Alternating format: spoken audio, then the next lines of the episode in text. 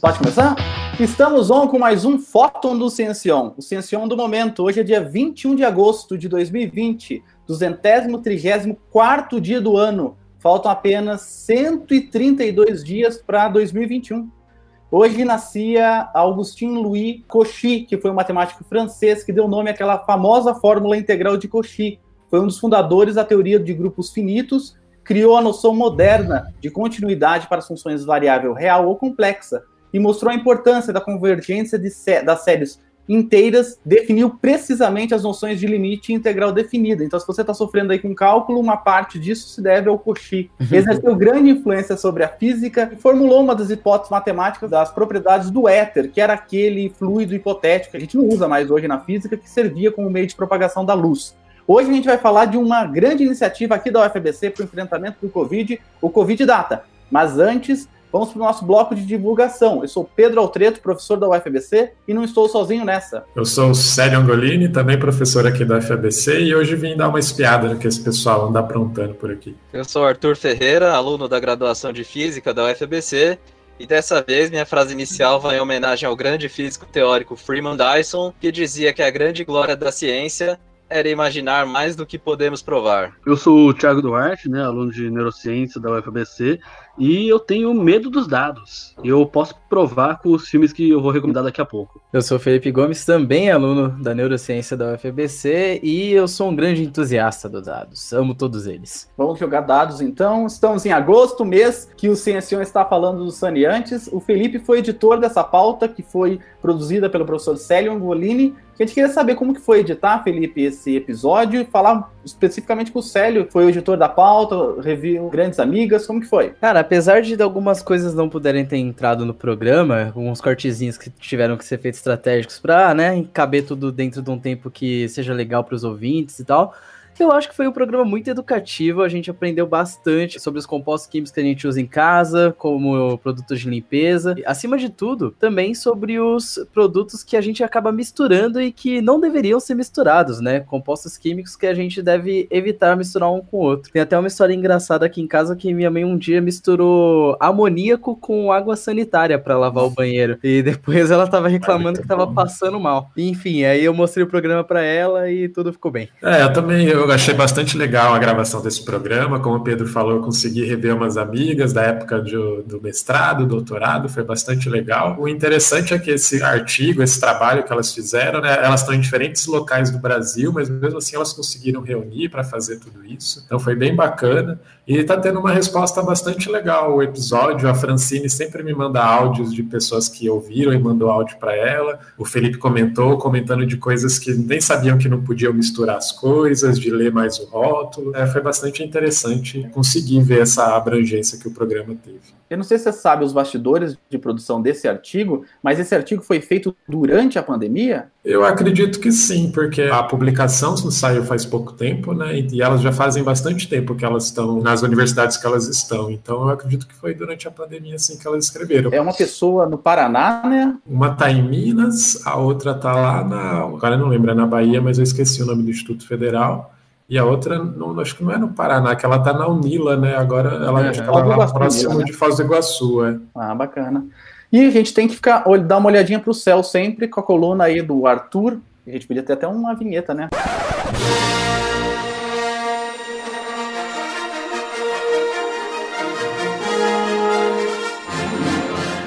O Arthur, o que você destaca que, que você destaca aí dos céus pra gente? Bom, Pedro, hoje eu vou destacar um assunto que não é muita novidade, mas é um assunto que ainda rende bastante, que são aquelas constelações de satélites, como o Starlink, tem criado bastante polêmica aí na internet e a gente vai discutir um pouquinho do porquê. Há alguns meses o pessoal já vem observando, principalmente o pessoal que mora em lugares mais afastados de centros urbanos, uma série de luzinhas brilhantes no céu. Um dia eu vi isso lá no ABC, na faculdade, eu tava falando que eram OVNIs.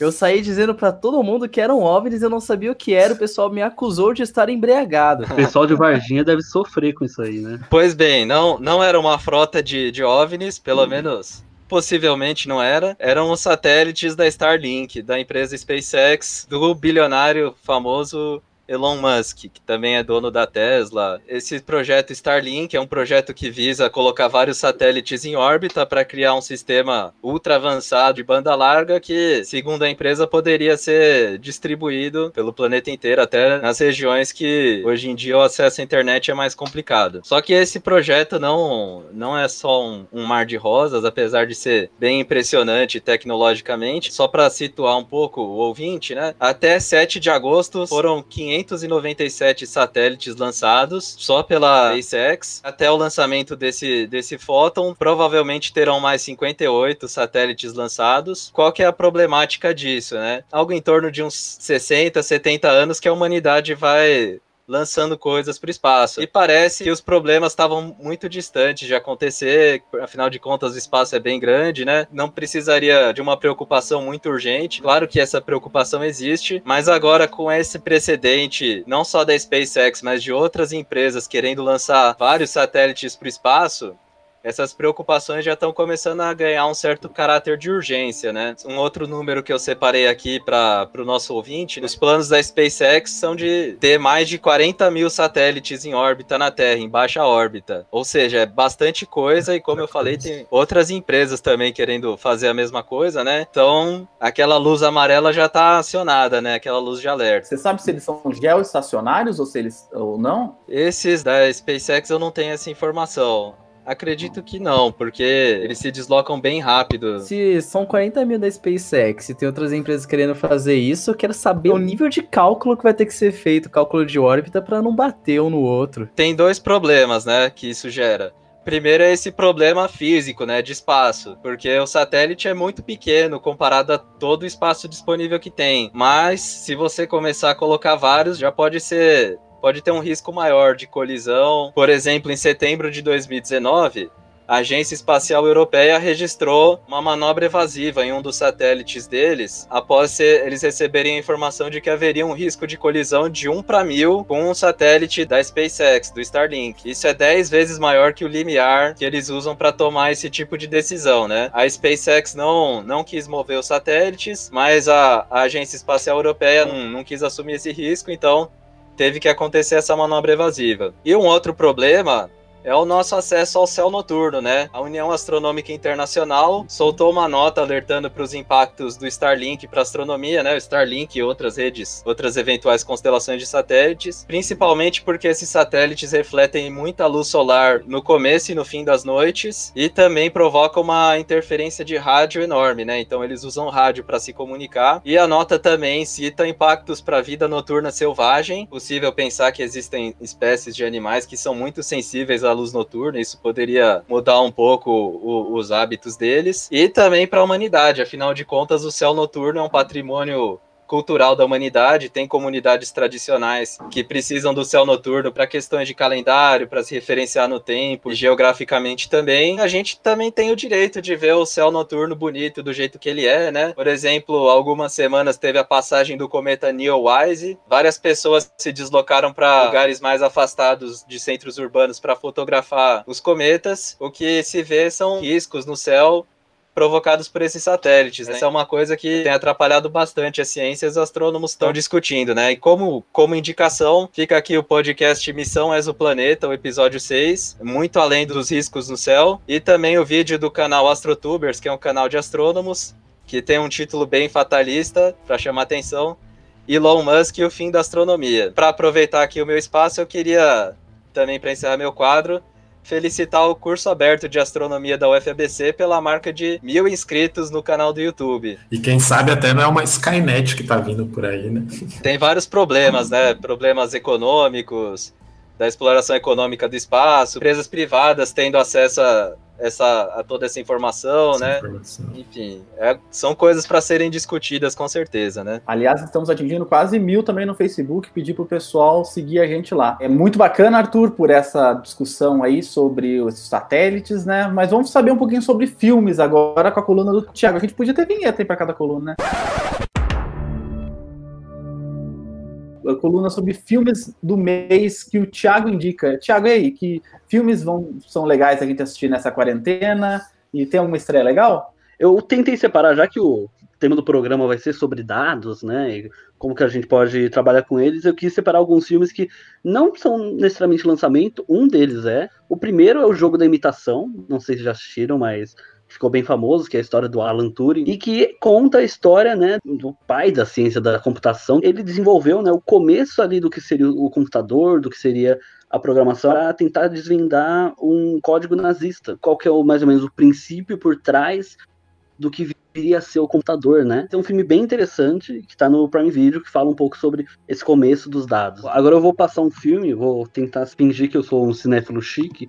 Eu vou passar um filme polonês que lançou recentemente da Netflix que chama The Hater, né? O Rede de Ódio, que é um filme bem legal que mostra esse lado o que, que você consegue fazer com dados, né, até ainda mais atualmente, para manipular coisas, manipular movimentos políticos, manipular opinião, de uma forma muito até, sabe, que não é muito avançada, você não precisa de muito, conhecer muito, sabe, seu conhecimento de redes sociais e tal, já pode causar um certo estrago. É um filme bem interessante sobre isso, que é da Netflix. E essa é questão que eu falei no começo, que eu tenho um certo problema com dados, porque eu queria realmente encontrar um filme ou uma série que falasse bem dos dados. Só que só tem filme que mostra os dados sendo estragos, causa algum problema, ah, esses dados alguém usou para o mal. Nunca tem dado do bem. Aí eu encontrei o. Eu encontrei um documentário que chama Joy of Data, só que ele não tem legenda. Tem no YouTube se você quiser, mas infelizmente eu não encontrei ele com legenda. E eu encontrei um outro filme que chama Moneyball. Não sei se vocês já ouviram falar mas é um filme sobre uma história real de um time de beisebol que eles decidem começar a usar análise de dados para montar um time muito mais barato, campeão. Fica até uma dica, eu sei que o, o Arthur torce pro São Paulo, eu também tenho esse peso para carregar, fica a dica aí pro São Paulo, talvez. Ele é legal, ele é um pouco lento, assim, mas ele mostra um pouco do lado do... o que dá para fazer de legal com os dados, né? A gente vai ouvir um pouco da Fernanda, coisas bem legais que dá para fazer com os dados, né? Bem importantes, mas esse é um lado um pouco mais feliz que a gente pode encontrar para o uso dos dados no cinema. Né? O Arthur é São Paulino, você é São Paulino, eu sou São Paulino e o Felipe? Eu não torço para time nenhum, mas quando eu era criança eu torcia para São Paulo. E o sério, só para saber? Quando eu torço, eu sou palmeirense. ah, então tá feliz. É, agora eu tô penando com o Cartola lá. Fiz o, fiz o time no começo pensando, né? Eu vou pegar os que, que ninguém espera muita coisa para ver se eles valorizam, né? Agora eu tô com 103 cartoletas só. Já tô em último lá no campeonato do, dos amigos. Os caras não, não valorizaram nada. Cara, pra vocês terem noção, eu sou tão leigo em futebol que o último jogo do São Paulo que eu lembro de ter visto ainda tinha o Kaká no time. E eu tenho uma piada que é: todo campeonato é amistoso. A única coisa que vale é a Copa do mundo. Ô, Thiago, esse The Hater, ele é bom? Eu, eu assisti, ele é realmente muito bom. Ele é um filme um pouco mais pesado, sabe? Em questão de seriedade, porque mostra realmente um lado que é bem real, que a gente sabe que dá para fazer com dados, você pode fazer coisas bem terríveis com redes sociais. O único problema é que você cai naquela impressão, às vezes, se você sabe um pouco de inglês, você assiste alguns conteúdos em inglês, vai, olha o celular um pouquinho, você ainda tá ouvindo. Polonês, não dá nem para tentar. Se não olhou pra legenda um segundo, esquece. Você perde. A atenção é, tem que ser fixa. Isso aí é uma vantagem para quem costuma assistir anime sem falar japonês, então... Eu assisto tanto anime que eu acho que eu já tô até entendendo algumas coisas em japonês, Nossa, porque hoje em dia eu já eu consigo olhar pro lado. É, temos um otaku no grupo, olha só. Hoje nós temos mais uma coluna surpresa do Felipe Gomes.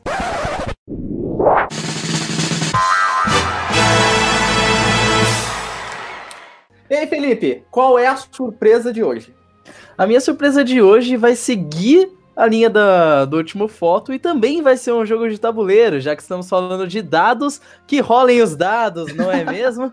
é, Teve uma designer brasileira e o nome dela é. Eu tava com o nome dela aberto aqui. O nome dela é Natália Rosa, que ela fez e disponibilizou online os equipamentos para você poder imprimir, que é um jogo de tabuleiro feito para você educar crianças sobre a Covid-19. Então tem um linkzinho aí, cara, é bem legal, um negócio bem didático assim, voltado para o público infantil, uma boa ação de conscientização. Se você não estiver vendo a, o texto dessa postagem, é só entrar no Geek Publicitário e procurar por jogo de tabuleiro coronavírus. Vamos falar um pouquinho sobre os congressos? Está acontecendo aí o segundo congresso da UFBC, dessa vez uma edição virtual, que é melhor, você em qualquer lugar do Brasil pode participar do congresso da UFBC, que está acontecendo no dia 17 de agosto e 18 de setembro. Eu já devo ter participado, espero não ter sido cancelado em nenhum momento. E ele traz para o centro do debate diferentes perspectivas relacionadas à pandemia.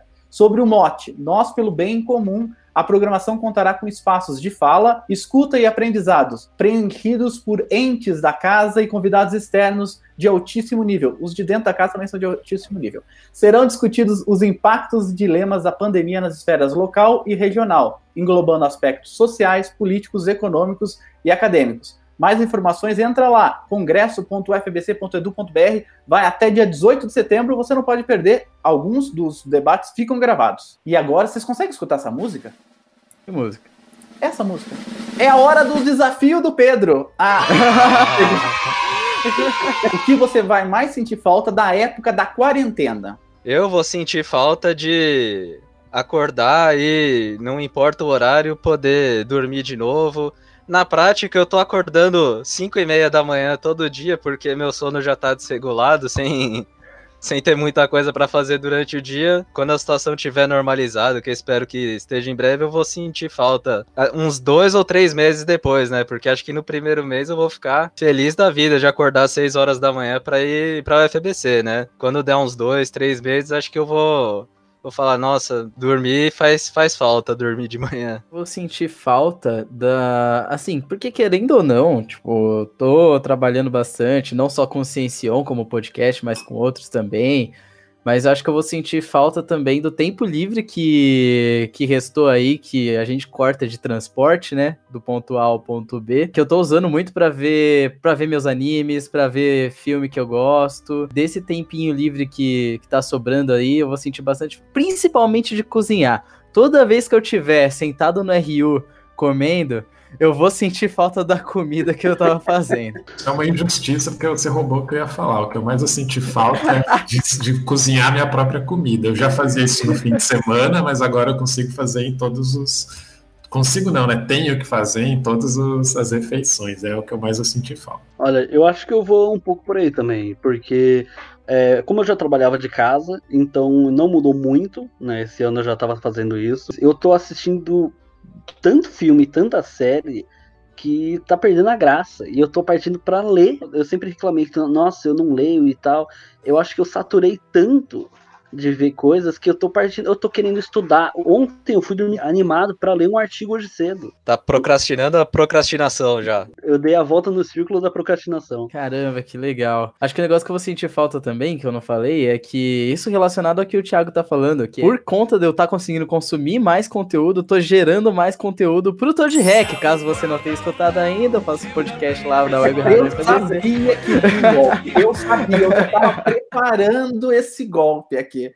Eu acho que eu vou sentir falta dessa possibilidade de fazer os programas semanais, sabe? Porque agora tá muito tranquilo para fazer coisa que antes não era tão fácil assim. Ó, o que eu mais vou sentir falta, e eu, eu era o, sonho da minha vida era esse, né? Eu tinha um sonho na vida que era videoconferência. Para mim, o mundo se resumia a fazer videoconferência, mas as pessoas elas gostavam de se encontar de dar mão uma para as outras, se abraçar. Eu não gosto muito disso. Eu gosto ah, de. Você não gosta. Não, não, não. Eu gosto de conversar. gosto de conversar. Mas, tipo, imagina, quando a gente gravava no estúdio, é muito legal gravar no estúdio, mas você pega, você tem uma hora antes, você já tem que estar meio preparado, pegando as coisas, pega lá, você gasta uma hora para ir lá, abre a tarde vai toda, né? E eu espero que as pessoas, por favor, não desistam da videoconferência. A videoconferência é legal, é claro que é excesso demais, mas eu vou sentir falta. Eu vou sentir falta mesmo. Eu acho ela útil para as reuniões, principalmente aquelas reuniões que às vezes não levam a nada. Mas para reunião que, que podia ser um e-mail, né? É, é, era o que eu ia falar. Reunião que não leva a nada podia ser e-mail.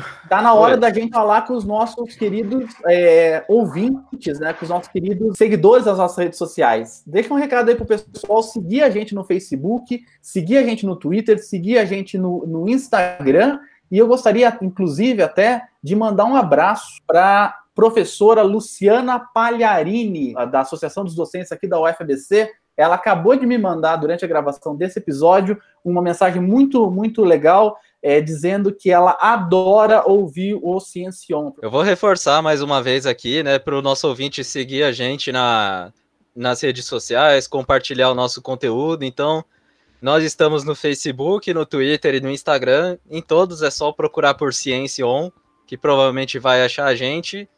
E eu também queria mandar um abraço para o pessoal do Twitter, da Biologia, que tem recebido muito bem a gente por conta do episódio 21, que o Plantas versus Insetos, e o episódio 22 também de Saneantes. Pessoal recebeu super bem, até colocou o perfil do Ciencion numa lista de divulgadores científicos que está circulando lá pelo Twitter. Então, queria mandar um abraço para o pessoal da divulgação de biologia, Trupe Naturalista. Começamos nosso desafio de setembro, que disse que o Nerdcast fez sucesso assim. A gente vai copiar, claro. Obviamente, porque não copiaríamos, né? É, apresente o Ciencion para três pessoas, mande o seu nome e o nome dos três amigos que você indicou o Ciencion para a gente falar aqui no nosso uh, podcast.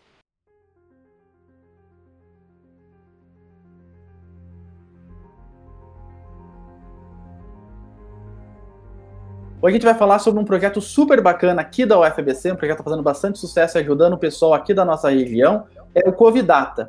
E a gente vai falar com a professora Fernanda Almeida, que é professora adjunta do Centro de Engenharia, Modelagem, Ciências Sociais Aplicados, o SEX.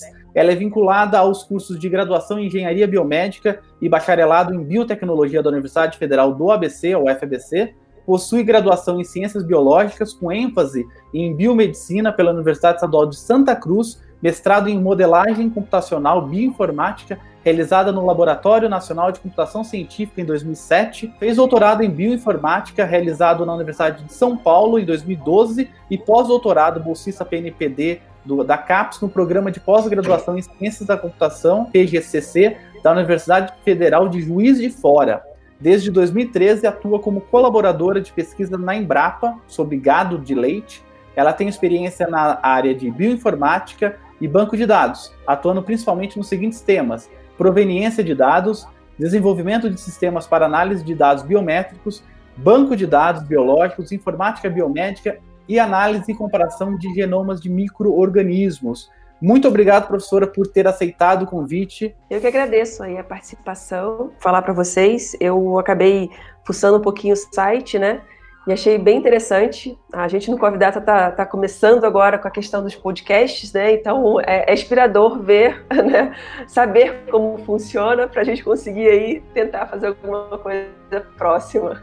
A gente está aprendendo também é, a fazer, a gente, o Ciência vai fazer dois anos, a gente está aprendendo ainda como se comunicar melhor com o público. Aqui a gente tem uma tradição que a gente sempre apresenta o CV do pesquisador, de quem a gente está tá conversando, entrevistando pela primeira vez, mas a gente gosta de entender o background, como que a pesquisadora é, chegou, a professora chegou até o ponto que ela está hoje, para até para estimular ou que os alunos possam se identificar com a trajetória, né? Porque a gente tem um grande público é, de pessoas que ainda vão entrar na faculdade. Então, para elas é bastante importante que elas vejam que existem diversas trajetórias para se chegarem nos mais diferentes lugares. Da onde que a professora é? Bem, eu sou carioca, isso vai ficar claro para vocês em algum momento, né? É, embora meu sotaque seja meioaminerado, tem várias misturas. Tem no Mato Grosso, tem na Bahia, enfim. Eu já morei em muitos lugares no Brasil. Meu pai não era militar, tá, gente? Ele, ele era vendedor e se mudava. Eu tenho facilidade de pegar sotaque, né? E agora eu tô pegando paulistano também. Tá sendo um problema na minha vida, né?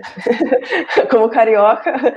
É, então, eu sou do Rio de Janeiro. Sempre quis trabalhar com pesquisa, sempre quis fazer pesquisa. Na verdade, quando você faz esco da, da escola, sempre aquela impressão, né? Ou é medicina ou é direito. Na minha época, pelo menos, né? É, não parece, não, mas os cabelos, acho que branco, eles denunciam. Eu sou da época que é, ou você era médico ou você era advogado. Fazer outra coisa era um pouco difícil. Então, eu queria ser médica.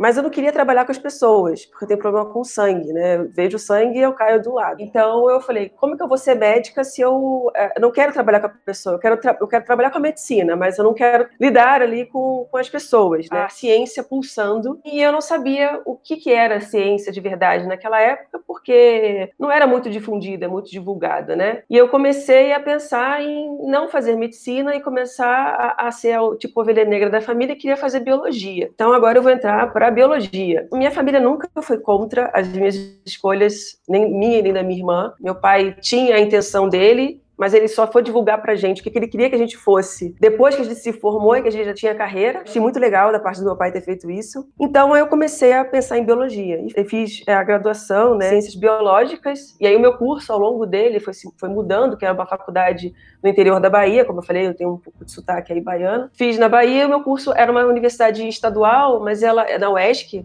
em Léus, Itabuna. Os cursos começaram a ser ampliados, enfim, até o curso de biologia era de um jeito, ele foi ampliando e criou criou-se a biomedicina. Por isso que meu curso é a minha graduação em Ciências Biológicas com ênfase em biomedicina, porque o título de biomédico ainda não estava estabelecido na época da graduação. E aí eu tive um pouquinho do, da questão da biologia quanto a questão da biomedicina. Na minha época, a, o TG, a gente era TCC, tem universidades que chamam de TG, outras chamam de TCC, tinha que fazer um estágio fora, como biomédicos e tal, tinha que fazer estágio fora. E eu não queria fazer nada daquelas coisas que o biomédico geralmente faz, trabalhar com análises clínicas, trabalhar com hematologia, enfim, com radiologia. Eu queria trabalhar com genética genética, biologia molecular todas as vezes. Eu tive vários atritos com professores de genética e biologia molecular, porque eu queria pensar no foco da evolução, da ciência. E eu tive alguns professores que, que pensavam que a biologia molecular era aquele pão pão queijo queijo, tipo aquela fórmula, né? E a gente queria, queria pensar um pouquinho fora da caixa. E aí eu tive alguns atritos. Eu falei, não, eu não posso fazer aqui, porque já que eu tive esses atritos e o professor querer sempre fazer a mesma coisa, e eu quero pensar diferente, por que não ir para fora? E eu fiz minha, o meu TCC, é, vim para São Paulo, para uma universidade que minha tia morava numa cidade em São José dos Campos, tinha uma universidade lá que tinha biologia molecular,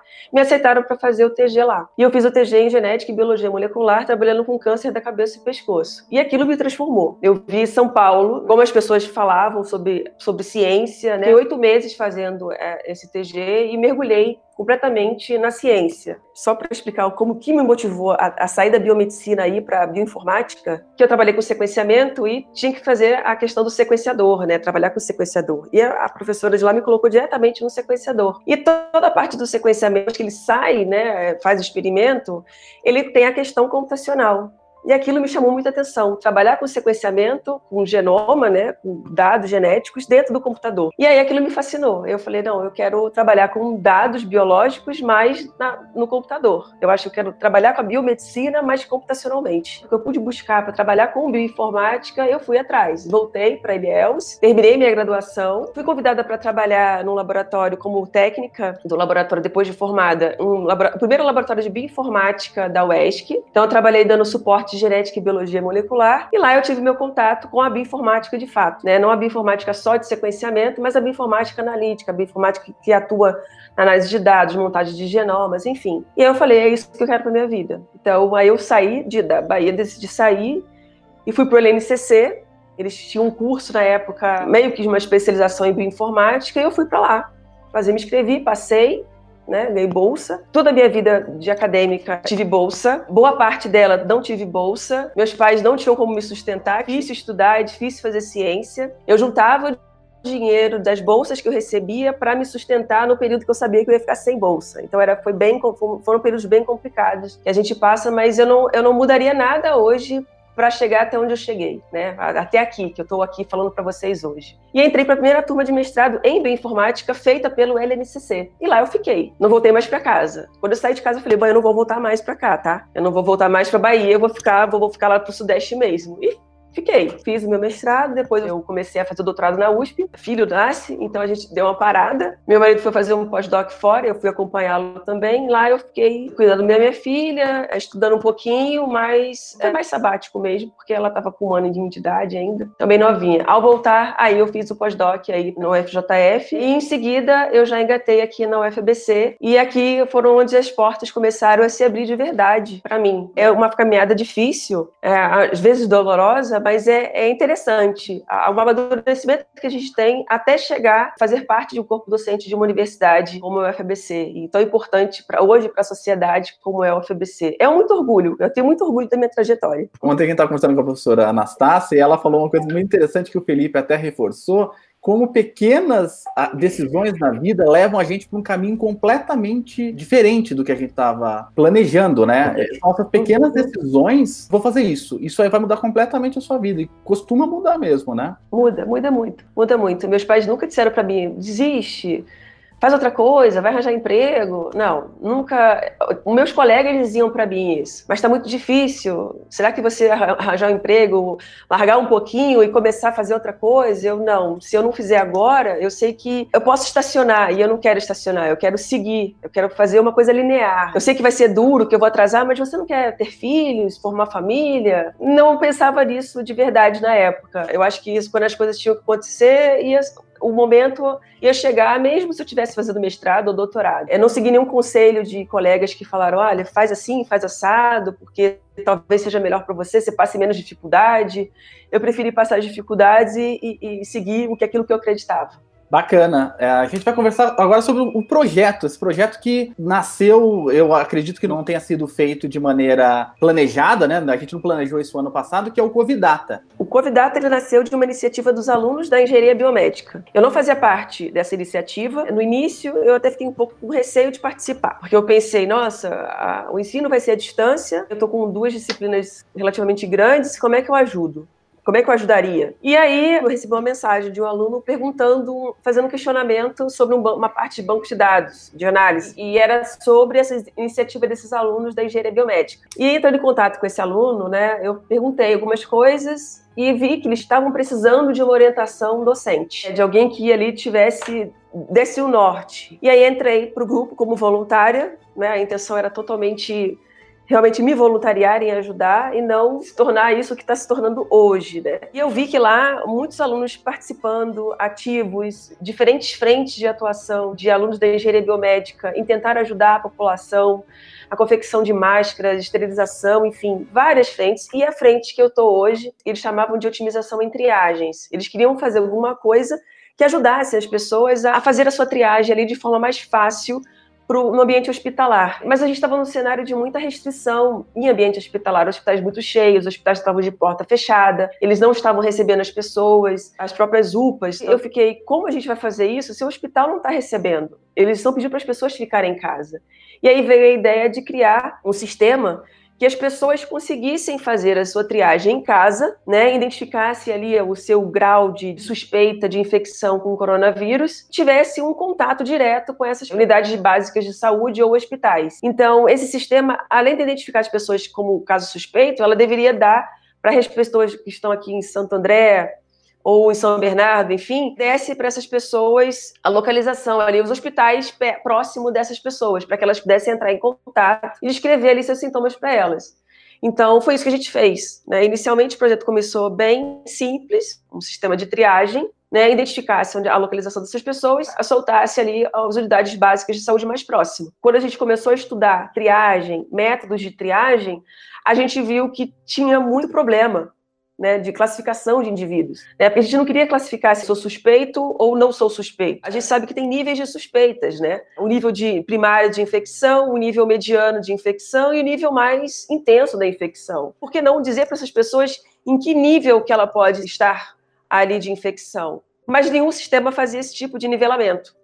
Então, nós corremos atrás de médicos. Infelizmente, dentro do grupo, uma aluna, a Beatriz, ela faz curso, enfim, ela fez Ciências em Fronteiras e tem contato direto com hospitais dos Estados Unidos, da Europa e até aqui. Ela entrou em contato com essas pessoas. Começou, a gente começou a questioná-los sobre triagem e começamos a fazer as nossas próprias métricas de triagem, baseado no que já tinha na literatura. E começamos a comparar uma a uma, pensar em sintomas. Então, nós fizemos uma análise de vários artigos, ah, do que já tinha já publicado de sistemas sobre coronavírus, enfim, e começamos a criar nosso próprio sistema de triagem e que classificasse as pessoas em diferentes níveis. Foi apresentada para a UFBC, a reitoria da UFBC ficou muito contente com a iniciativa e a gente fez um contato direto com o consórcio intermunicipal do Grande ABC. E aí eles falaram: nossa, seria interessante se além de, de identificar casos suspeitos, a gente tivesse direcionasse esses casos para as prefeituras. A gente começou a direcionar alguns desses casos para algumas prefeituras para elas fazerem o próprio monitoramento desses indivíduos. Então, além de fazer a triagem, algumas cidades recebem essas triagens e monitoram essas pessoas e até testam essas pessoas. hoje, atualmente. O Covidata está no covidata.fbc.edu.br. Você entra lá e faz a sua triagem. Isso.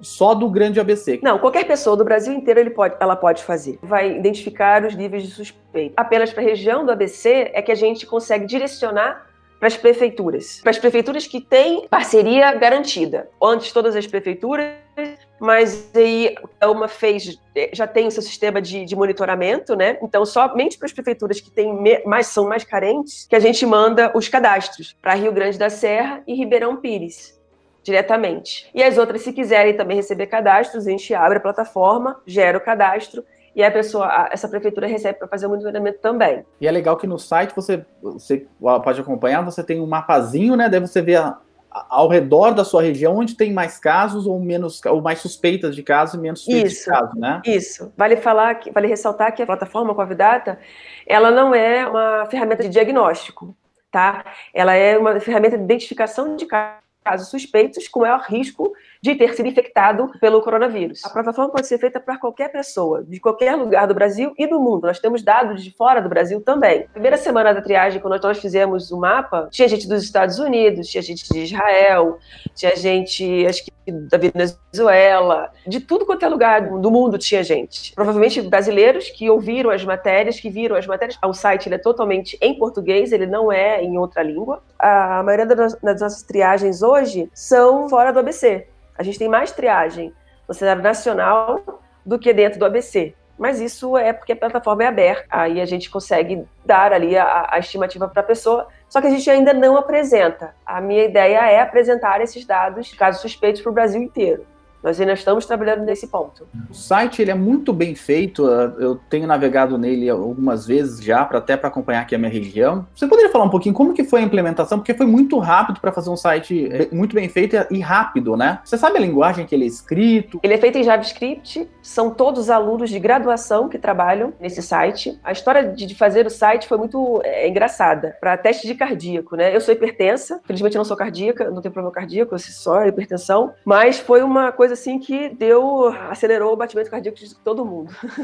Fizemos o site em menos de um mês. Nós apresentamos, é, começamos a mexer nele em meados de março, apresentamos para para o consórcio intermunicipal ainda em março. Ele foi divulgado para a mídia no início, se eu não me engano, no início de abril e foi lançado em 29 de abril. Nós tivemos em média aí duas semanas cheias para desenvolver o site. Nós estávamos conversando como fazer, tal. A gente estava mais trabalhando na triagem do que no site, né? Então a triagem já estava madura, mas o site não. Então ficou aquela situação assim, como fazer? Foram três alunos, eu chamo de três guerreiros, tá? Que trabalharam na, na criação desse site. São meus escudeiros. Infelizmente um, um saiu, né? É, por questões pessoais, enfim, coisas de saúde, é o Vitor e o Diego. E a Bárbara também, né? Ah, o Vitor é, é, aluno da, da computação, o Diego da, da automação e a Bárbara aluno da biomédica. Então, esses três guerreiros envolveram esse site em duas semanas. O Diego ficou responsável pela questão de passar a triagem, nós fizemos um workflow, né, um fluxo de informação passar esse workflow para ser lido computacionalmente, com esquema de pontuação, que fizesse sentido ali, computacionalmente falando. A gente fala de cuspir a resposta, que cuspisse a resposta para o usuário final. E a gente tem também a Clarissa e a Beatriz, ficaram com toda a parte de construção de textos informativos ali de retorno para os indivíduos. Fiquei gerenciando todas essas questões, né, e fazendo ali a, onde colocar. A gente tem um servidor específico né, no UFBC hoje para suportar esse sistema. Então, ele está dentro de um servidor da UFBC destinado apenas para o Covidata. Então, ele é feito em JavaScript, em React, ele roda especificamente na máquina da pessoa, ele não vai para o servidor e volta, né? não tem aquela coisa, então ele é mais leve. E a gente pensou em uma coisa acessível e rápida. A gente sabe que nesse cenário de pandemia, onde todo mundo estava usando basicamente a internet, e elas queriam resposta rápida, como fazer as pessoas esperarem muito tempo para ter o retorno da sua triagem?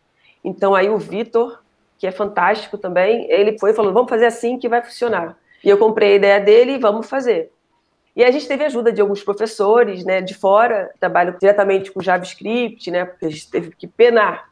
Foram madrugadas e madrugadas e madrugadas, dando erro, o negócio não vai, salva aqui, não salva ali, mas no fim, no dia que ele foi lançado, ele funcionou. no dia que ele foi lançado, deu certo. que até no dia anterior não estava dando certo. E a gente, nossa, tem que lançar amanhã esse negócio não está dando certo. Ele funcionou no dia, na hora que a gente lançou, ele começou a funcionar e a gente, uhul! E está aí até hoje.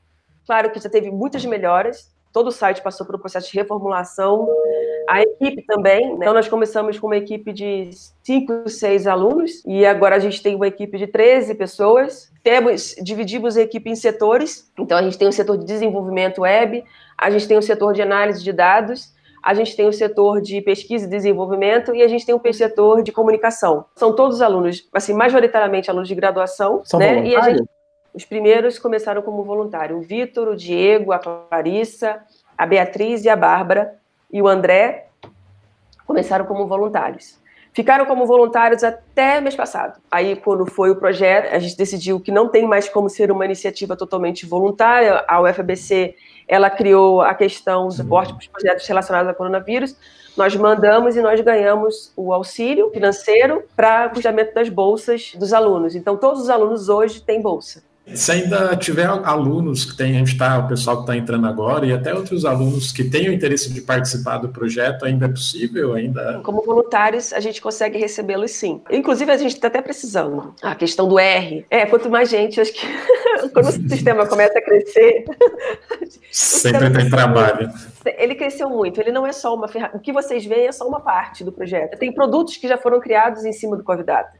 Então, a gente tem hoje o Covidata em Campo, que é um aplicativo que está sendo usado pela Prefeitura de São Bernardo do Campo, que é, foi criado especificamente para inquéritos epidemiológicos. Então, o inquérito epidemiológico que é feito no papel, nós fizemos isso computacionalmente ele armazena num sistema, isso a gente devolve para eles com, com, análises já prontas. Essa parceria a gente tem com São Bernardo do Campo. Provavelmente esse estudo vai ser apresentado para a população de São Bernardo nos próximos dias, que a gente já está começando, está na terceira onda de testes em São Bernardo do Campo. Nós estamos envolvendo os cadastros para a própria UFBC, para a comunidade da UFBC, o COVID Data Censo. Ele vai ser aplicado na comunidade da UFBC para a gente saber em que cenário a nossa comunidade acadêmica está, pertence. Né? Então nós estamos desenvolvendo isso e o aplicativo Covidata para as pessoas se monitorarem, vamos dizer assim, né? Aí a pessoa vai ter que baixar um aplicativo, é um aplicativo de monitoramento, então ela vai poder fazer as triagens dela várias vezes, essa triagem vai ser acumulada e a pessoa vai ter ali o seu próprio dashboard dos seus sintomas, a evolução dos seus sintomas comparado com a sintomatologia nacional. Então são esses produtos que estão sendo desenvolvidos hoje pelo Covidata. E aquele sim que você deu, então mudou sua vida completamente em três meses, né? Me, me, tornou uma pessoa assim, a mulher convidada, sabe? Aqui em casa, minha filha, é só trabalho. É só uma pergunta. Quando você recebeu esse convite, foi por e-mail, foi por uma, um Skype? Como você recebeu o convite para iniciar esse projeto? Não, eu não foi, não foi um convite. Tirar uma dúvida de uma aluna. E eu fui ajudar e eu falei, olha, você sabe que eu sou crítica. Cuidado, né, no que você pode ouvir. Né? Ela, não, já, já fiz disciplina com você, sei como é que é, tá, tá, beleza. E aí eu comecei a falar, olha, não vai funcionar assim, pode ser que funcione assado, sei que. Ela, professora, você quer entrar no grupo para você ver como é que a gente está fazendo tal? Eu, tá bom.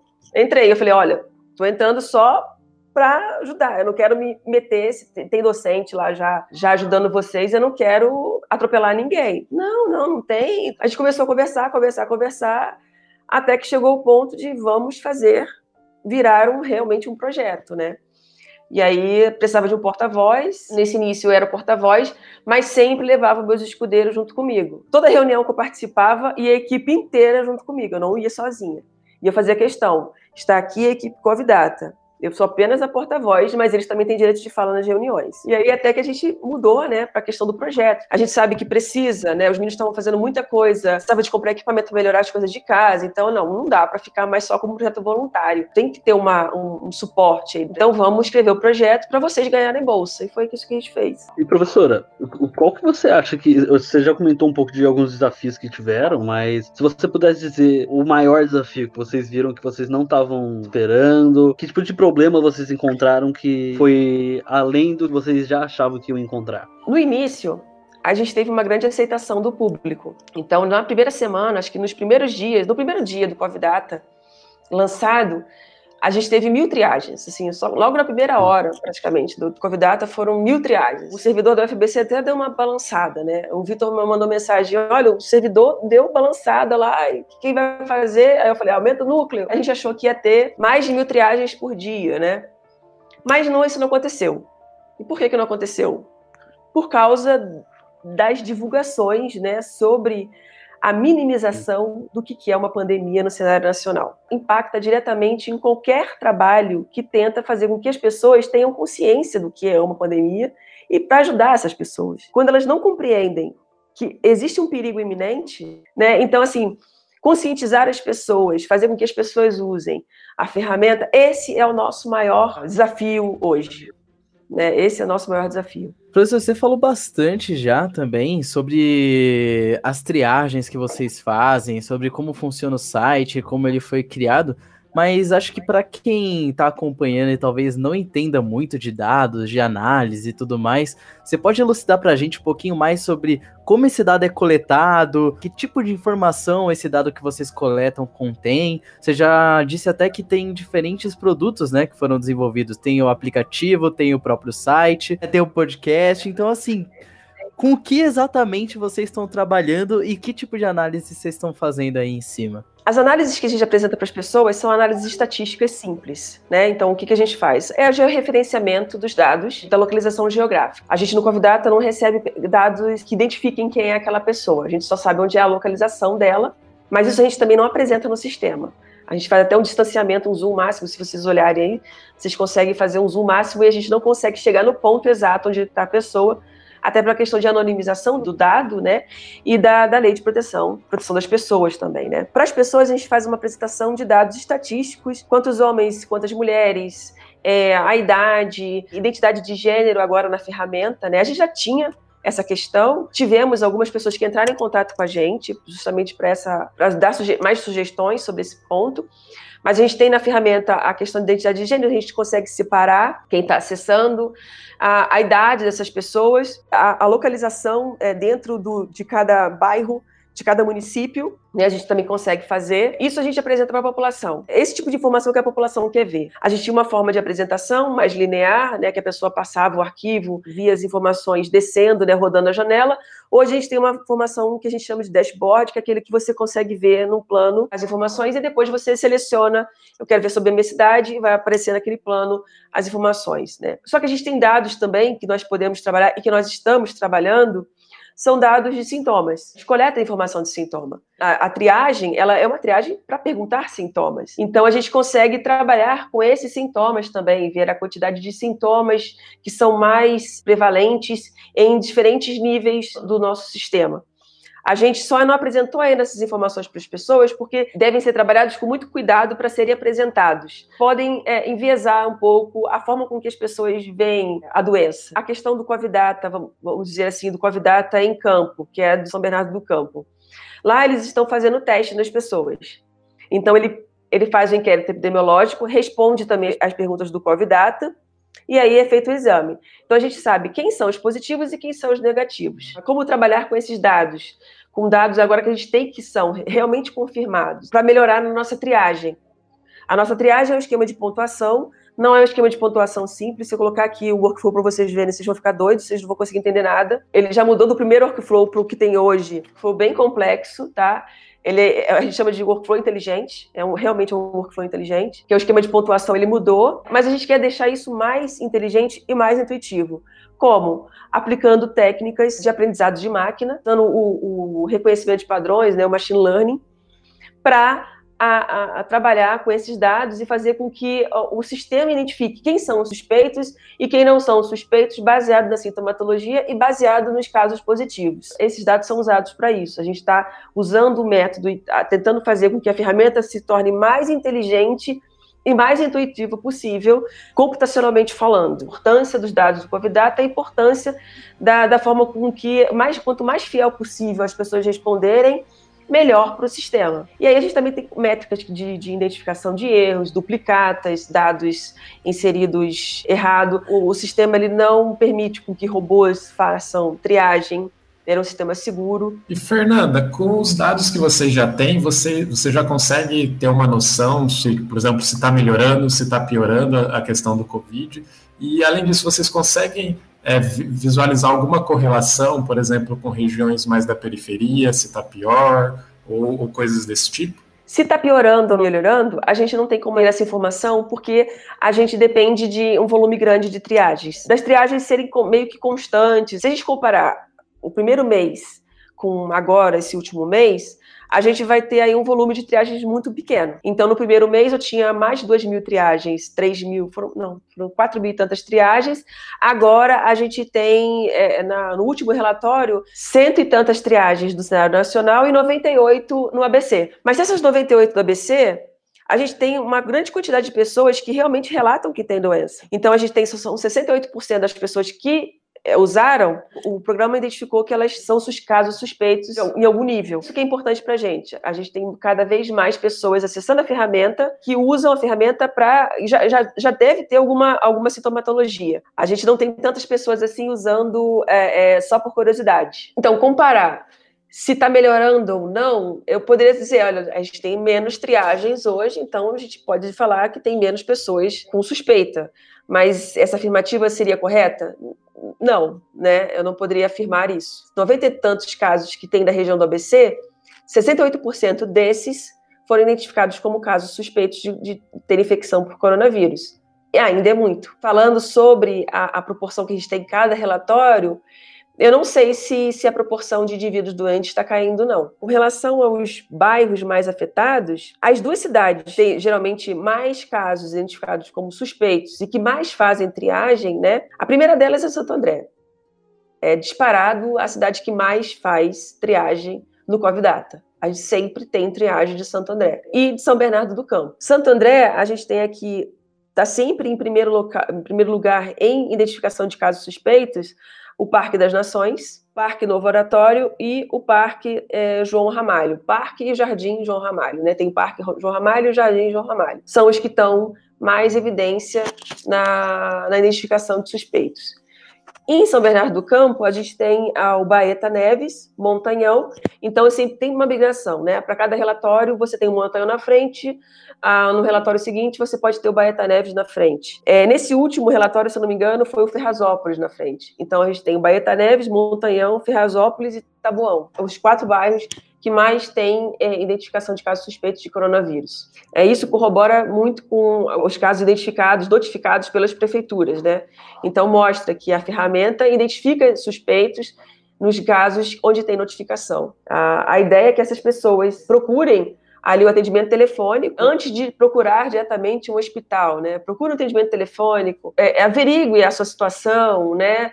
É, é, não vá ao hospital, não saia de casa. Se você está contaminado, não saia para o hospital. Se você não está se sentindo mal de verdade, né? Porque talvez a saída você nem seja nem esteja doente, Talvez você esteja com a sintomatologia por causa dessas questões de ficar em isolamento, distanciamento físico e social das pessoas. Alguns dos sintomas do coronavírus, eles têm é, sintomatologia próxima com outras doenças também. Antes de ir, liga para o hospital, procure atendimento ali, né, telefônico, e aí sim vá ao hospital. Essa é a ideia do Covidata, fazer com que as pessoas não circulem procure atendimento médico telefônico e depois, se a, a, pessoa identificar que é realmente uma pessoa que precisa ir, vá até lá. Professora Fernanda, agora você tinha comentado até que o número de triagens tem caído. Fala um pouquinho pra gente sobre como a pessoa que está ouvindo o programa ou assistindo pode contribuir para o Covidata. Como que pode trazer mais dados, se compartilhando com os amigos? O que, que o pessoal que está em casa pode fazer? Fazer triagens. Se você se sente com algum sintoma que seja próximo, ache que esteja com a doença, faça a triagem. E ali a gente dá as recomendações para essas pessoas. O que, que elas devem fazer? Quais são os segmentos que elas devem, os procedimentos que elas, de, que elas devem seguir para se manter bem. Ah, quando você libera a localização geográfica, né, que é o seu GPS do seu celular, a ferramenta ela consegue identificar as unidades de saúde próximas dessas pessoas e a gente dá o telefone para elas de cada uma dessas unidades. Isso foi um acordo feito com as prefeituras. Então as pessoas têm a oportunidade de ligar para essas prefeituras para falar, olha, eu, a gente solicita que, que as pessoas que, que foram identificadas como risco de suspeita, que liguem e descrevam os sintomas que descreveram para a gente. Ir É o meu cachorro. Desculpa, gente. Eu, falei que em algum momento o cachorro e a criança. Eu gostei do nome do cachorro. É Chewbacca. Ah. Para essas pessoas fazerem as triagens, né, mostrarem os relatórios do Covidata para os seus parentes, mostrar, olha, a situação não está melhorando no seu bairro, pode ser que tenha doença, então por que, que você, né, compartilhar as informações do Covidata. Hoje o Covidata ele não é uma plataforma só, como eu falei para vocês, de triagem, mas a gente tem é, redes sociais, a gente tem Facebook, a gente tem Instagram e a nosso setor de comunicação e pesquisa, eles trabalham, elas trabalham ativamente na leitura de artigos científicos, de tudo que sai sobre o coronavírus e colocam essas informações nessas redes sociais. Então, não é uma ferramenta só de identificação de casos suspeitos, é uma ferramenta também que informa as pessoas sobre o cenário da doença no mundo, que tem de pesquisa. E elas tentam simplificar a informação dessas pesquisas para que todos consigam ler. Tem esse trabalho que está sendo feito no COVDATA e está sendo espetacular. É a menina dos olhos aí que eu falo, que eu falo que as meninas são fantásticas quando elas fazem os, os vídeos explicativos. Então é muito, é muito legal. Ontem foi lançada, a gente, a gente distribuiu a versão 1.3 do COVDATA, da plataforma. Então, a plataforma foi inteira reformulada e a, o sistema de triagem ele foi atualizado. Então, as perguntas estão diferentes. A forma de apresentação desse resultado para as pessoas em suspeitos, a gente mudou para risco. Então, a gente tem uma, uma ampliação maior na forma de, de comunicação para essas pessoas hoje. Confiram lá a plataforma né, que vocês vão ver que ela está bem mais intuitiva e bem mais acessível. Sim, eu acabei de fazer um relatório aqui na plataforma, inclusive, porque nos últimos dias eu estava me sentindo meio mal. Hoje já tô, já tô muito bem já, mas realmente está bem intuitiva, bem simples de mexer. Não tem erro, cara. As perguntas estão, acho que, extremamente completas, tá? De parabéns. A gente vê que é uma engrenagem gigante, mas para o público, para quem está vendo ali, é tá pleno, né? Tá calmo, tá tranquilo, tá uma imagem bem limpa, né? Bem explicada explicado que é a doença nas redes sociais. Como que tá o podcast? Como foi a ideia do podcast? Surgiu né? Eu não tinha ideia. Veio com a Giovana, que é, foi a nova, dos novos ingressantes aí da, da plataforma, né? Os bolsistas, né? Veio compor o quadro de, de bolsista da gente. E um belo dia ela me mandou, professora, olha o que, que você acha disso. Eu achei que era um vídeo, né? Mas não era um vídeo, era um, só um áudio. Eu achei o áudio incrível. Eu falei, nossa, mas que legal, mas cadê a imagem, né? Eu achei que tinha imagem. no momento eu falei, mas tá faltando a imagem. Eu falei, Giovana, mas eu acho que tá faltando a imagem. Ela, não, é um podcast. Eu, ah!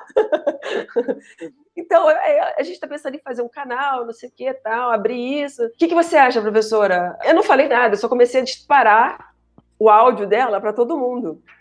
E as pessoas começaram, todas as pessoas que eu conhecia, né? E as pessoas começaram a falar que show, que máximo, nossa, isso aqui vai viralizar, não sei o quê, e começaram a distribuir para as famílias e não sei o quê. E eu fiquei, gente, a aceitação desse tipo de mensagem é tão legal, né, e foi tão grande, que eu falei, vamos abraçar e pode fazer. E elas começaram a trabalhar em cima disso. E aí, de repente, quando eu vi, já tinha lá um, um canalzinho criado. Cada semana, né, no final de cada semana, é, a ideia é de colocar um conteúdo novo lá. Então, eu achei assim, eu achei fantástico. Tá no, tá no Instagram também, acho que no Facebook também. Porque cada um tem uma proposta diferente, né? Uma tem uma mensagem mais longa, outra tem uma mensagem um pouquinho mais curta. Então, eu estou muito satisfeita e muito feliz com isso. Acredito eu que todo mundo quer que essa pandemia acabe o mais rápido possível, né? Existe um futuro para o Covid além dessa pandemia? Vai ter uma, uma análise epidemiológica permanente? Tem planos de contemplar outras doenças que também acometem a população? Como é que são os planos? Sim, o Covid ele não acaba quando a pandemia termina. Né? a gente está trabalhando com o processo de reconhecimento de patentes, né? temas, enfim, né? Eu não sei se nem o termo correto seria patente. A UFBC abraçou essa causa, então eles estão. O Covid é da UFBC, não é da Fernanda, não é do Vitor, não são dos alunos, né? Ele é para a UFBC, ele é feito pela UFBC. Somos todos UFBC. A gente não pretende acabar, ele não vai acabar. Então ele está migrando. Não é só uma plataforma de triagem. Ele é uma plataforma que ele pode, ele pode migrar na necessidade for proposta para ele. Temos um grupo LGBT que nos solicitou um tipo um Covidata Censo também para a comunidade LGBT, cenário de pandemia. Então nós estamos trabalhando com, começamos a fazer esse trabalho com eles para desenvolvimento de um aplicativo que seja específico para esse público. Como biomédica, uma pessoa que trabalha com banco de dados e que gosta de, que sempre gostou de trabalhar com dados de pessoas, a gente tem sim a proposta de trabalhar com o Covidata com diferentes doenças. A gente já tem parceria hoje com a Márcia Esperança, que é uma pessoa que já trabalha com com dengue, enfim, com doenças epidemiológicas. Então a gente tá tent... vai migrar a plataforma para outras doenças também. Algumas prefeituras começaram a nos procurar para falar sobre cenário de comorbidades específicas. Então começamos a trabalhar, a fazer um, um primeiro, vamos dizer assim, uma primeira paquera né, para saber se esse namoro vai funcionar ou não, porque esse, esse processo é um pouco lento, né? As prefeituras são difíceis, então tá, faz esse charminho, enfim. Então a gente tem que ir né, rodeando, rodeando, para a coisa acontecer de forma. fazer um casamento sólido que funcione. É um projeto bem legal, cheio de coisa. E eu queria saber sobre a questão da satisfação de vocês estarem participando criando um projeto desses? Eu, assim, sou suspeita para falar, né? Eu acho que já ficou bem claro aqui, né, na minha fala, né? Eu sou uma entusiasta, assim. Sou, tô sempre satisfeita. A minha satisfação é ver o crescimento dos alunos também, ver como esses meninos cresceram, ver como eles se, se dedicam, sabe? A gente trabalha é, de madrugada. A gente fica acordado de madrugada, já passamos noites resolvendo problemas e, e eles estão sempre ali comigo, acordados, resolvendo. Eu só, só durmo depois que eles desligo as coisas e vai dormir, entendeu? Mesmo que eles não estejam dormindo, mas eu sei que eles não estão trabalhando no negócio, mas não saio enquanto eles não, não param de trabalhar. Para mim é satisfatório como docente, principalmente, né, ali a, a, os alunos crescendo, amadurecendo, né, dentro desse cenário, as conversas mudaram muito, a forma com que eles se comportam também mudou muito. A gente ofere, ofereci para eles um curso é, de métodos ágeis que durou quase um mês, né? Então eu fiz colaboração com um grupo do INPE e da Universidade de Bolzano, da Itália, que deu um curso para eles, né, a Joelma, que é uma aluna de doutorado, proporcionou esse curso para eles. Eles cresceram muito ao longo desse curso. Eu sei que eles vão usar isso não só para o Covidata, mas também para a vida deles, porque métodos ágeis, embora seja de engenharia de software, é, é uma coisa que você usa para a vida, não só para computador. Foi muito legal o curso. Ver as pessoas usando a plataforma me satisfaz, mas quando as, as prefeituras usam os dados que a gente, que a gente manda para eles, me satisfaz ainda mais, porque eu sei que realmente essas pessoas vão ter um suporte de alguém, sabe? A plataforma foi feita para ajudar a população. E o que a gente está tentando fazer é ajudar a população da forma mais é, urgente possível. Dentro do projeto do Covidata, a gente incluiu a compra de exames. Então, o Covidata hoje tem condição de fazer exames, testes em pessoas para identificar se as pessoas estão doentes ou não. Então, é uma próxima etapa do sistema. É chamar pessoas dentro das prefeituras participantes para fazer testes de coronavírus para saber se aqueles casos suspeitos são suspeitos de coronavírus mesmo ou não. Não só para analisar, para a gente usar, claro que a gente vai usar esse dado para fazer a ferramenta ficar mais inteligente, mas é para fazer essa pessoa ah, uma resposta. Porque não adianta a gente fazer uma ferramenta, colocar lá a pessoa identificada como suspeita e depois ela não poder fazer nada com essa, com essa informação. A prefeitura não fala para ela nada, sabe? Então a gente está marcando em cima mesmo, marco em cima muito. É só a chata das prefeituras que ficam ali enchendo o saco. Acho que a gente tem que fazer parceria, tem que funcionar, tem que funcionar, tem que funcionar. E eu só sossego depois que as coisas funcionam, sabe? A UFBC, a Mais Esperança, criou um método novo de fazer testagem, que não é um método que contamina, a gente mata o vírus antes. Então, que pode ser feito esses testes. A gente tem parceria com a Faculdade de Medicina para fazer testes, e com a Márcia Esperança. Então, assim, a nossa ideia é pegar esses testes e mandar para um desses dois e a fazer as testagens. Está barateando o custo dos testes também, para que hoje um teste, em média, tem custo de 70 reais. Um teste rápido, se não me engano. Pelo teste que a Barça está desenvolvendo, tem um custo de, de 15, no máximo 20 reais sabe? Então a gente consegue fazer com o dinheiro, um pouco dinheiro que a gente recebeu, a gente consegue fazer muitos mais testes. Ajudar a população a ter resposta, resposta de verdade, auxílio de verdade. A gente tem pensado em criar uma central de monitoramento telefônico, né, dentro da UFBC, para conseguir dar um suporte aos médicos da UFBC ali, para conseguir dar um suporte mais qualificado de diagnóstico de mesmo. Então a pessoa é identificada, se ela precisar ser medicada, a gente tem como medicar. Então a gente está tentando criar formas alternativas de dar um suporte para a pessoa que a gente sabe que dentro desse cenário tão difícil, a pessoa quer uma resposta.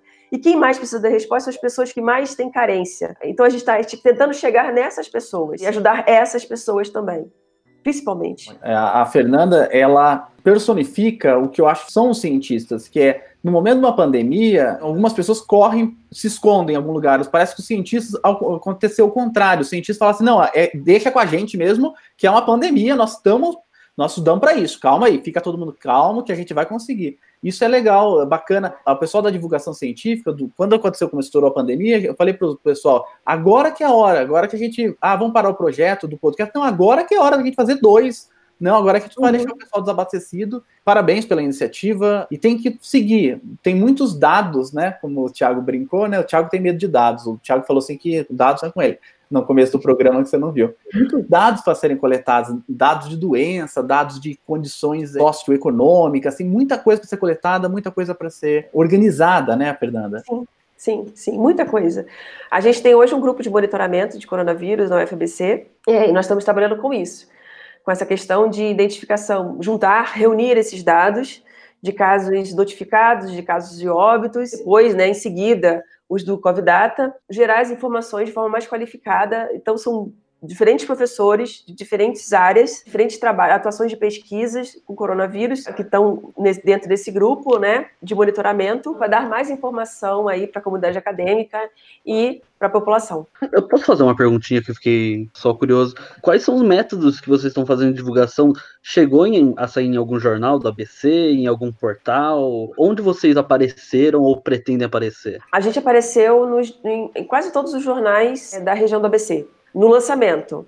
No lançamento, e acho que duas semanas depois, que foi eh, três, eh, um mês depois, que foi o primeiro mês da ferramenta, e a gente saiu, acho que, se não me engano, há três semanas atrás, jornal de Ribeirão, não, de Rio Grande da Serra, falando que Rio Grande da Serra ia começar o cadastramento, usar a ferramenta Covidata como ferramenta de, de monitoramento. Região do ABC. Em cenário nacional, a gente não apareceu, né? A gente tentou, mas existiam outras ferramentas que faziam coisas parecidas. Se eu não me engano, algumas delas até não existem mais, né, por questão de privacidade dos dados, elas estavam ferindo algumas questões de privacidade. Era uma preocupação minha, muito grande, de não apresentar esse tipo de informação, mesmo que seja um ponto dentro de um mapa, mas é um ponto dentro de um mapa que aponta para uma casa. Nessa casa existem cinco pessoas.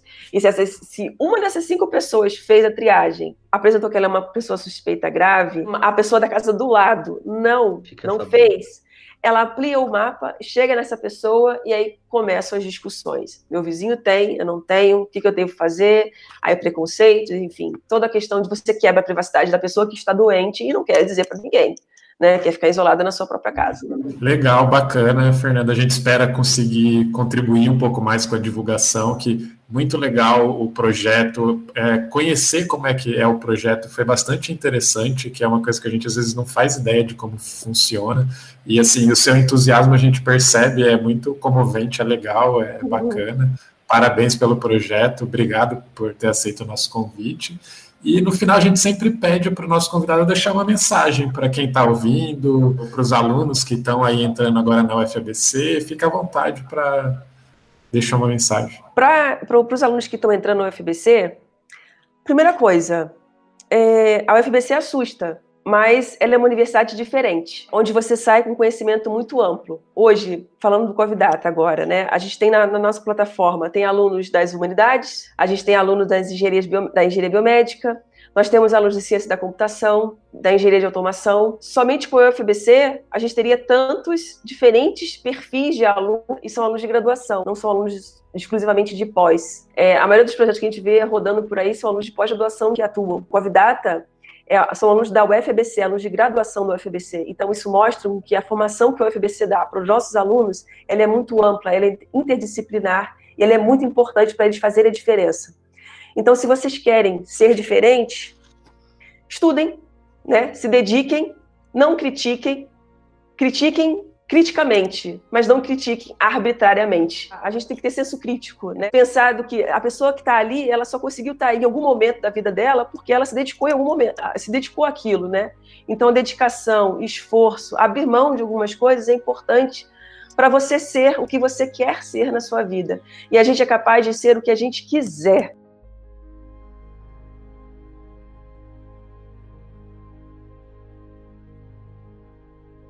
Demais, Fernanda. Obrigado pela entrevista. Pessoal, então, obrigado por ter ouvido a gente. A gente vai se ver de novo no dia 4 de setembro. É, dia 4 de setembro a gente se vê com um novo Sension. O Felipe vai dar um spoiler aí, Felipe. O que, que vem aí em dia 4 de setembro? No dia 4 de setembro.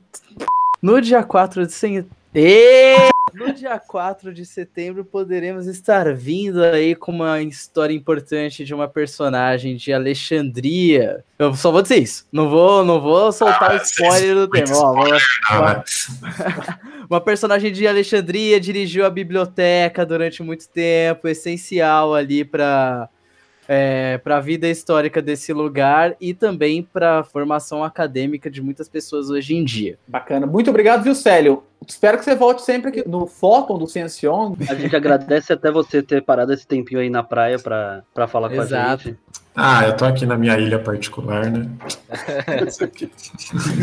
obrigado, viu, Thiago Duarte? Opa, muito obrigado, gente. Super legal a conversa com a Fernanda. Fiquei bem feliz de participar mesmo. Obrigado, Arthur Ferreira.